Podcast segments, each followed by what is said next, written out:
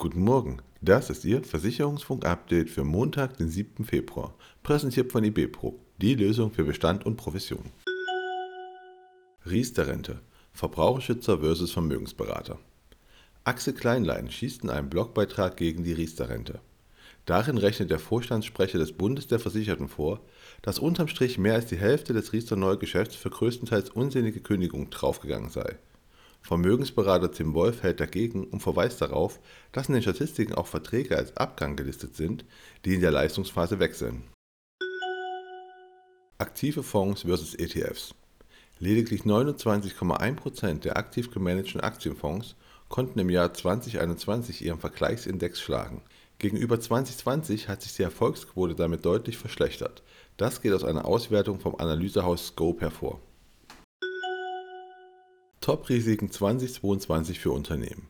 Die Klimakrise, Cyberrisiken, gestiegene Rohstoffpreise, fragile Lieferketten, Liquiditätsengpässe und der Fachkräftemangel sind die Top-Risiken 2022 für Unternehmen. Das ist das Ergebnis einer Auswertung des Versicherungsmaklers Funk. Talangs durchbricht Milliardenmarke. Die Talangs-Gruppe hat das Konzernergebnis um 50% auf 1,01 Milliarden Euro gesteigert. Das operative Ergebnis stieg um 46% auf 2,45 Milliarden Euro. Die gebuchten Bruttoprämieneinnahmen legten um 10,7% auf 45,5 Milliarden Euro zu. Für das aktuelle Geschäftsjahr wird ein Konzernergebnis zwischen 1,05 und 1,15 Milliarden Euro angepeilt. ADAC unter Beschuss von Impfgegnern der ADAC hat aufgrund einer Klausel in seinem Unfallversicherungsbedingungswerk Ärger mit Impfgegnern. Dort heißt es, Schäden aufgrund angeordneter Massenimpfungen seien vom Schutz ausgeschlossen. Die Impfgegner behaupten, diese Klausel sei erst wegen der drohenden Corona-Impfpflicht in die Verträge aufgenommen worden, was falsch ist. Der ADAC verweist darauf, dass besagte Klausel bereits seit 2007 Bestandteil der Unfallversicherung ist. Techniker Krankenkasse erweitert Digitalangebot für Frauen.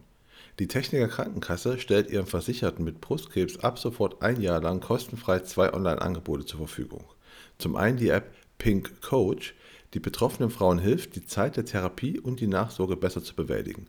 Zum anderen den interaktiven psycho-onkologischen Kurs Pink Leben. Der 24-teilige Online-Kurs hat das Ziel, mögliche psychische Belastung der Patientin zu reduzieren und ihr Wohlbefinden zu fördern. Jährlich erhalten 70.000 Frauen in Deutschland eine Brustkrebsdiagnose. Die Tumorerkrankung kann mittlerweile in vielen Fällen gut behandelt werden. Rund 80 Prozent der Erkrankten werden vollständig gesund.